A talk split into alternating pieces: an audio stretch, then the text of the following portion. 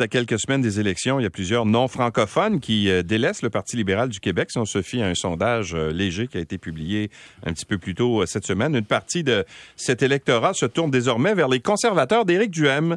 Alors, le dernier coup de sonde plaçait les, les conservateurs chez les anglophones et allophones autour de 22% des intentions de vote.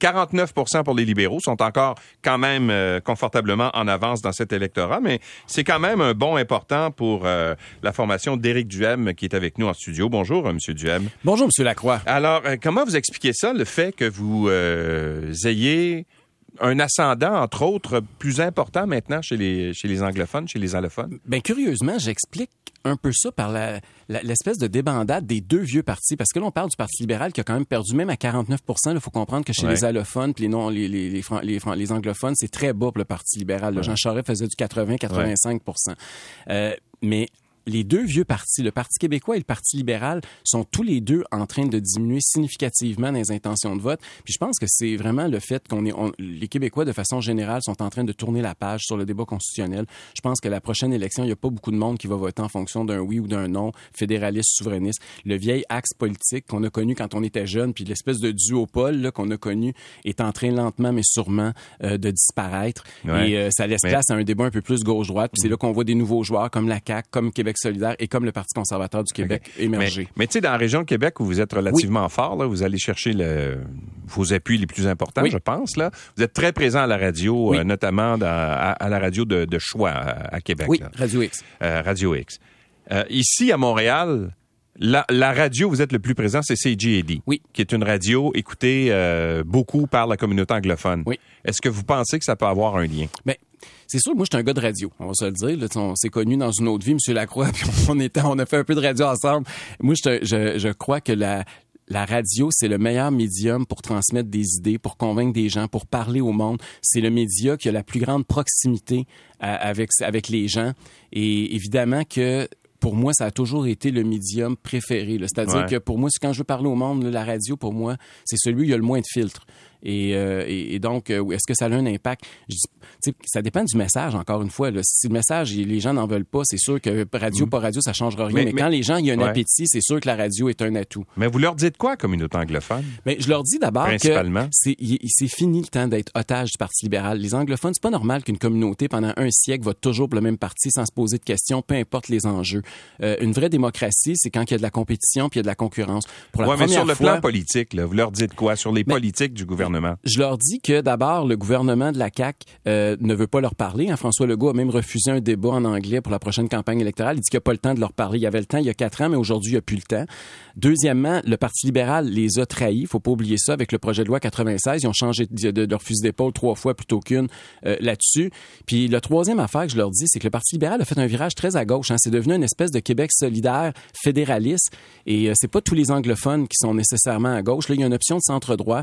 Ils connaissent le Parti conservateur parce qu'au fédéral, évidemment, on a un, on, on a un cousin fait qu'ils sont déjà habitués. Fait que c'est un, nouveau. Euh, pour mhm. eux, c'est une, chance historique de plus être otage du Parti libéral. C'est un peu ça le message. Mais sur la loi 96, vous feriez quoi avec ça, vous? Ben écoutez, moi, j'ai été contre. J'ai été le premier parti politique contre la loi 96. Puis la raison, c'est que d'abord, il y a 38 articles de la Charte des droits et libertés qui ne sont pas euh, qui ne sont pas soumis à la loi. C'est-à-dire qu'ils peuvent, ils peuvent outrepasser, puis les gens peuvent pas en appeler devant les tribunaux, même si on viole leurs droits et libertés. Après deux ans et demi... La, la, clause euh, dérogatoire. Après deux ans et demi où les Québécois, nos droits civiques, nos libertés individuelles ont été bafouées comme jamais dans notre histoire. Je pense que le temps est malvenu de se soustraire à la charte et c'est pour ça que depuis le début, on est totalement contre cette, cette législation-là. Puis d'autre part... Mais, ça trouve écho dans la communauté francophone pourtant, puis c'est là que vous faites le plein de vote normalement, là, chez les Franco. Quand vous regardez, par exemple, François Legault, là, il, score là, dans les régions euh, en ce moment, un peu partout, là où la, loi 96 trouve des adeptes et où la loi 21 aussi trouve des adeptes. Mais la loi 21, moi, j'ai toujours été favorable, je le suis encore, mais la loi 96, c'est une autre paire de manches. C'est ça ce que vous le dites aux allophones, que vous êtes d'accord avec la loi 21? J'explique pourquoi je suis en faveur de la loi 21. C'est la loi sur la laïcité de l'État, pour ceux qui ne le savent pas. Moi, j'ai toujours pensé que l'État doit être laïque, doit offrir des services de façon neutre à tous les citoyens. Cela étant dit, la loi 96, j'ai pas l'impression que le français aujourd'hui se porte mieux à Montréal parce qu'on a adopté la loi 96 il y a un mois. Au contraire, ben je pense pas. Non, mais donnons-lui le temps d'avoir un effet. Mais j'ai comme l'impression que c'était plus une loi très partisane, très politique pour provoquer la communauté anglophone, pour aller chercher ce qui restait des votes du PQ. On le sait, là, François Legault semble obsédé par vider le Parti québécois de tous ses appuis. On le voit avec l'arrivée de Drainville, avec mm. l'arrivée de Caroline Saint-Hilaire. Euh, il est obsédé par faire un PQ 2.0 de la CAQ et euh, j'ai l'impression que c'était plus ça qui le motivait que le contenu. Donc c'est pour ça que ça aussi c'est pas euh, c'est pas très glorieux à la je pense qu'on a été très divisé au Québec monsieur Lacroix entre les essentiels, les non essentiels, les vaccinés, les non vaccinés, les francophones, les anglophones, les immigrants qui la, la louisianisation du Québec versus pas moi, je pense qu'il faut rassembler le monde. On, a, eu assez de division de M. Legault depuis deux ans et demi. L'heure est venue à rassembler les Québécois, à unir les Québécois plutôt que de les diviser. Est-ce que votre défi, euh, c'est pas aussi de, prendre vos distances par rapport à la pandémie? Parce que vous avez connu un certain succès. En dénonçant des actions de la pandémie auprès d'une certaine clientèle. Puis là, les gens disent, ah ben tiens, ça c'est mon candidat. Sauf que là, vous pouvez pas baser votre, euh, une action politique sur une contestation d'une pandémie qui euh, dont les règles d'ailleurs maintenant de, de sanitaires ont toutes été enlevées là. Alors vous allez à un moment donné vous allez devoir tomber dans le contenu à quelque part. Mais on est déjà dans le contenu là, monsieur Lacroix parce que on la pandémie elle est terminée mais les conséquences on les subit. on peut parler du système de santé, euh, il y a des graves problèmes présentement, vous le savez dans les hôpitaux comme moi, il va falloir faire quelque chose. Là-dessus on va proposer un plan très ambitieux notamment pour additionner la contribution du secteur privé au secteur de la santé. En matière économique, vous savez comme moi qu'on peut pas fermer artificiellement l'économie pendant deux ans sans conséquence. On voit l'inflation qui arrive, on voit le, prix de l'essence qui monte en flèche. On est le parti qui va proposer les baisses de taxes, les baisses d'impôts et la suspension de la taxe sur l'essence pour donner du répit à la classe moyenne. C'est des enjeux qui sont... Mais votre défi, c'est de faire connaître vos positions. En ce moment, on a l'impression que quand les gens parlent du Parti conservateur, tout de suite, on identifie l'opposition aux règles sanitaires, l'opposition en fait à, la gestion de la pandémie. Puis là, vous arrivez avec des, candidats qui euh, disent des choses complètement folles, comme euh, Maxime Perron-Tellier, là, qui était qui est candidat dans, dans BTB qui a comparé euh, la, la, vaccination au viol. Euh, comment vous réagissez quand vous voyez ces choses-là? Est-ce que qu'est-ce que vous y avez dit à votre candidat? L'avez-vous appelé pour lui dire qu'il disait des niaiseries? D'abord, là, juste mettre en contexte, là, je sais que le, Parti libéral a utilisé ça. Madame Marois Risky est partie en disant qu'il fallait que les, victimes du viol, c'était soit on s'excuse auprès d'elle. Le mot viol, là, on pourrait dire que le Parti libéral a violé la loi sur le financement des partis politiques pendant des années. Oui, mais lui, le lien qu'il faisait avec le viol, il faisait, il faisait un lien direct. On peut violer l'intimité, on peut violer des lois, on peut violer. Je vous êtes d'accord avec ce qu'il a dit? Je suis pas d'accord avec. Moi, j'utilise pas ce mot-là, ok, quand je quand je parle de, viol, mais ni du vaccin. Cela étant dit, le mot viol, je comprends qu'il y a plus qu'un sens, c'est pas juste sexuel. Et, euh, et donc, euh, je pense. Ouais, mais lui, il l'utilisait dans le sens sexuel, M. Duhem. Non, non, il a dit que on introduisait quelque chose dans son corps contre ben, son consentement. il, parlait, il parlait de la vaccination. sexuel, c'est pas mal ça. Il parlait de la vaccination obligatoire, qui était une dose à l'intérieur de son corps. C'était pas, euh, c'était pas sexuel, mais c'était, c'était, c'était de ne pas respecter la propriété de son corps. Mais bon, moi, j'aurais, j'aurais pas utilisé cette analogie-là. Il a dit que c'était de l'humour. Mais lui, vous le gardez comme candidat. Ben écoutez, lui il trouvait, lui il trouvait ça drôle, il trouvait que c'était bien drôle, ça cette, cette analogie-là, puis c'est pas drôle. Il a fait ça bien avant d'être candidat. Ouais, c'était dans, c'était dans un échange avec ses amis sur mm. les réseaux sociaux. Je comprends que nos candidats sont plus scrutés que tous ceux de tous les autres partis, puis qu'ils vont tout faire. Puis c'est pas le dernier, là, je sais, qu'ils vont en sortir ad nauseam parce qu'ils ont, ils ont de la difficulté à m'attaquer, ça a l'air, fait qu'ils cherchent ailleurs. Non, mais avez-vous, qui fait les vérifications chez vous? Il y a l'autre candidate là, que vous avez exclue, là, Jessica euh, Victoria Dubuc.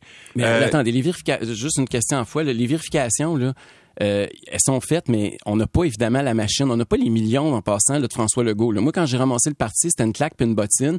Je sais que François Legault a des millions et des millions dans les coffres. Vous voyez, il, prend, il exploite même une vieille dame pour faire de la publicité euh, présentement, pendant avant que la, campagne électorale commence. Nous, nos ressources sont limitées. Vous savez, comme moi, jusqu'à il y a quelques semaines, Monsieur Lacroix, là, j'avais un demi-employé au parti. Ok, on est, on se bat pas à armes égales avec François Legault. Il y, a une, il y, a une, armée de mhm. gens qui font sa propagande. En mais il y a des choses qui sont inacceptables, Monsieur Duham. Là, quand, vous, quand vous arrivez avec des négationnistes dans votre, euh, dans votre équipe. C'est pour ça que j'en avais une, puis je l'ai exclue j'ai fait mon job en tant que chef et euh, pour moi c'est pas acceptable de faire la promotion de la violence ou d'inciter à la violence. Mm. Puis ça on va puis en même temps je, je, pense que les Québécois peuvent voir clair au travers de ça puis ils peuvent voir que c'est un test de leadership. ils vont voir comment je vais réagir quand justement il y a des crises. C'est souvent comme ça qu'on teste les chefs de partis politiques. Puis je pense que je me suis bien sorti de mon premier baptême là, de, de, candidature qui se met les pieds dans les plats. Mais là vous, vous, écartez une, une, femme qui est négationniste, là, Jessica Victoria Dubuc là, qui était candidate pour vous dans Saint-Jérôme. D'ailleurs là vous allez devoir trouver trouver une autre candidate euh, Demain, on annonce sept six candidats euh, dans les basses Laurentides, notamment dans cette circonscription-là. Donc, elle, cette femme-là, ça faisait pas l'affaire. Par contre, vous gardez dans vos rangs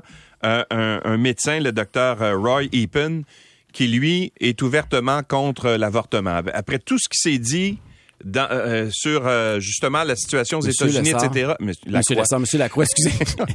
excusez-moi, Monsieur Lacroix, je veux juste vous dire quelque chose. Mais vous gardez quand même quelqu'un qui, qui, est, qui, est contre l'avortement dans vos rangs. D'abord, la position du parti elle est claire. J'ai toujours été et le parti aussi, on est pro-choix. Ok, ça c'est clair. Il y a des gens qui ont des convictions religieuses. Puis Monsieur Ipun, c'est quelqu'un qui est issu de l'immigration. Il y a beaucoup de communautés culturelles qui ont des valeurs religieuses différentes des nôtres. Moi, je respecte mm. la liberté de conscience. Moi, ce qui pense à l'Église, c'est une chose, mais j'y ai dit que dans l'espace politique, il n'y avait pas de place pour ça. Et en passant, regardez, parce qu'il y a quand même un, fort pourcentage de Québécois qui sont qui sont contre l'avortement. Ok?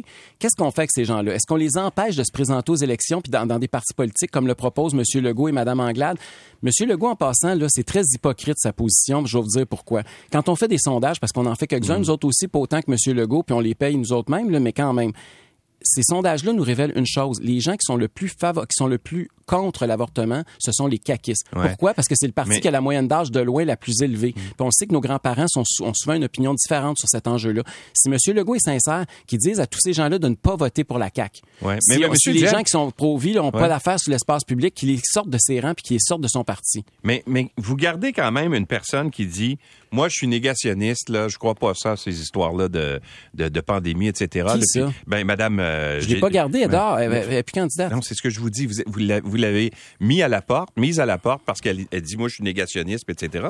Mais vous gardez quelqu'un, quand même, qui, dans une situation euh, où tout le monde dénonce le fait que euh, il y a un durcissement par rapport à l'avortement, etc. On craint que ça arrive au Québec, puis vous gardez quand même ce candidat-là dans vos rangs. Ça, c'est acceptable. Je veux juste vous dire que la candidate, il y avait aussi une incitation à violence que j'avais pas appréciée. C'est un autre élément. Euh, cela étant dit, moi, les convictions religieuses des gens, je respecte ça. Je suis quelqu'un qui a toujours été favorable à la liberté religieuse, la liberté de conscience. Mais cela étant dit, dans le parti, il n'y a pas de place pour ces débats-là, puis il n'y aura aucun enjeu qui va avancer là-dessus. Vous savez que je suis le premier chef ouvertement gay d'un parti conservateur de l'histoire du Canada, que ce soit provincial ou fédéral. Je ne suis pas et je n'ai jamais été un conservateur social. Et le parti que je dirige ne le sera pas non plus. Donc ça, je pense que c'est très clair dans la tête de tout le monde. Puis, je veux dire, vouloir dire que quelqu'un... J'aimerais bien ça de savoir, puis on le sait, là, il y a des députés de la CAQ qui ont financé des cliniques euh, anti-avortement. Vous savez ça. Et ça, ah, c'est des erreurs qu'ils ont faites. Non, non, c'est pas des erreurs. C'est qu'on leur a tapé ses doigts, puis là, le premier ministre leur a dit, dites, dites pas ce que vous pensez. Moi, j'aime mieux des députés, j'aime mieux le savoir. J'aime mieux qu'un député me le dise, qu'il y a des convictions religieuses, puis qu'on on, s'explique que sur l'espace public, il y aura pas de débat là-dessus, que de jouer aux hypocrites encore. Est-ce que vous empêcheriez un député, par exemple, de déposer une motion à l'Assemblée nationale? Ça, ça vous, vous êtes prêt à, à, comment dire, à museler un député chez vous? C'est pas le museler, c'est dire, regarde, c'est tes convictions personnelles, puis ils vont rester chez vous. Mais il y a, pour nous, dans le parti, il n'y a pas de place pour ça. C'est que c'est la discussion que j'avais eue avec M. Ipun, avant même, avec le docteur Ipun, avant même qu'il annonce sa candidature. Et vous avez combien de candidats sur 125 de choisis en ce On moment? est à peu près à 80 parce que j'en ça change à tous les jours. J'en ai annoncé hier à Thetford Mines. Demain, j'en annonce 6 dans les basses Laurentides puis un à Huntington. Donc, euh, ça monte à tous les jours, là, mais on est à peu près... Euh, puis on en annonce comme ça encore euh, pendant deux, trois semaines. Il nous rend, mais, mais pour vrai, il nous en manque peut-être une dizaine dans, de circonscriptions où on n'a pas encore identifié des candidats. Dans quel secteur? Ou... Ben, Pourquoi? Est-ce que c'est parce que c'est plus difficile d'en trouver dans certaines régions? Non, c'est pas, c'est pas, c'est pas concentré régionalement. C'est juste parce que des fois, il y a, au niveau local, il y a un candidat puis ça a pas marché ou le candidat a changé d'idée, ou il y, a, toutes sortes de, vous savez, comme c'est 125 personnes, c'est compliqué. Puis comme je vous dis, on n'a pas une organisation euh, historiquement aussi euh, développée que les autres. Donc, euh, il y a toutes sortes de petites embûches, mais 10, c'est quand même rien là, par rapport à sur 125. Là, je pense que c'est gérable. On va être correct. Puis il reste encore quand même un peu plus d'un mois avant le déclenchement de la campagne électorale. Donc, on va avoir le temps d'ici là de, de combler les vides. M. Duhem, merci d'être passé chez nous. Ça a été un plaisir, M. Lacroix, merci. Éric Duhem est chef du Parti conservateur du Québec.